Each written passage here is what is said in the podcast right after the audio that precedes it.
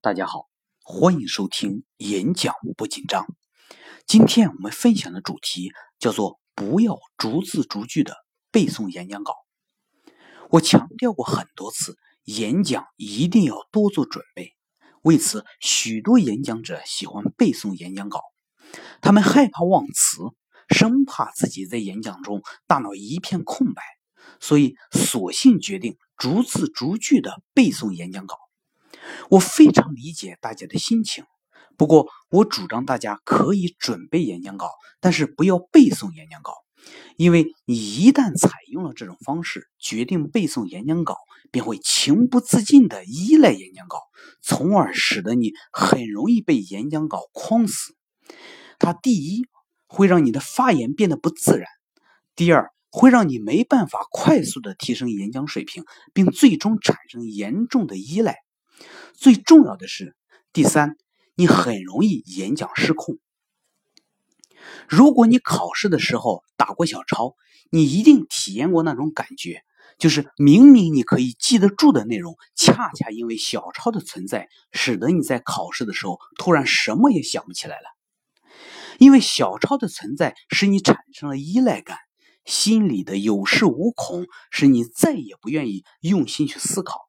你所有的注意力都放在了作弊的小抄上，使你产生了能力的弱化。这个时候，你非常想看看小抄里面写的是什么，可是老师就是不给你机会，结果考得一塌糊涂。背诵演讲稿也是一样，有不少案例表明，一个人在演讲前背诵了演讲稿，他就很难再愿意用心去构思语句。一旦上台忘了某一个片段，他就会很容易出现头脑空白、大脑蒙圈。我有一个学员就曾经出现过这个情况。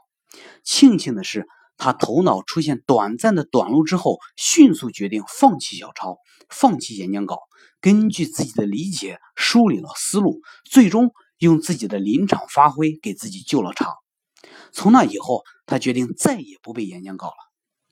每次演讲时，他都只会做些简单的笔记，然后就非常自然的对听众讲话。写好演讲稿并逐字逐句的背下来，不仅浪费时间精力，也容易束缚自己，导致演讲失败。我们平时的谈话交流都是很自然的事情，从不费尽心思去背诵什么。不管什么时候，只要我们能思考，思路清晰，思想明确。语言就会自然的流出，跟呼吸空气一样轻松自如。英国著名的演讲家、英国前首相丘吉尔也是通过经验教训才注意到这一点的。年轻的时候啊，丘吉尔也曾经非常认真的写讲稿、背讲稿，直到有一天，他在一次国会上发表演讲，背诵他的讲稿，结果思路突然中断，记不起来后面所写的内容了。丘吉尔异常的尴尬，他觉得从来没有如此难堪过。他把上一句重复了一遍又一遍，希望能想起下面的内容，可结果都是徒劳的。他依然想不起来后面是什么内容。尴尬的处境使丘吉尔的脸立刻变成了猪肝色，他只好颓然的坐下。从此以后，丘吉尔再也不背演讲稿了。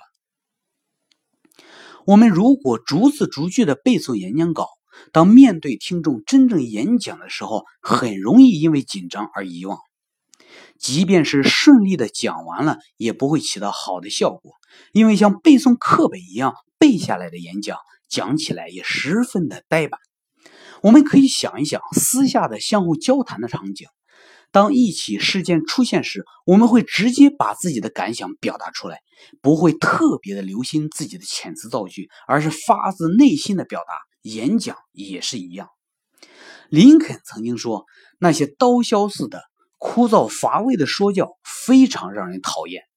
听人讲道时，我喜欢看他像跟蜜蜂搏斗一样演讲。他非常喜欢演讲者自由随意、激情澎湃的发挥，喜欢听他们在台上自由自在的畅所欲言。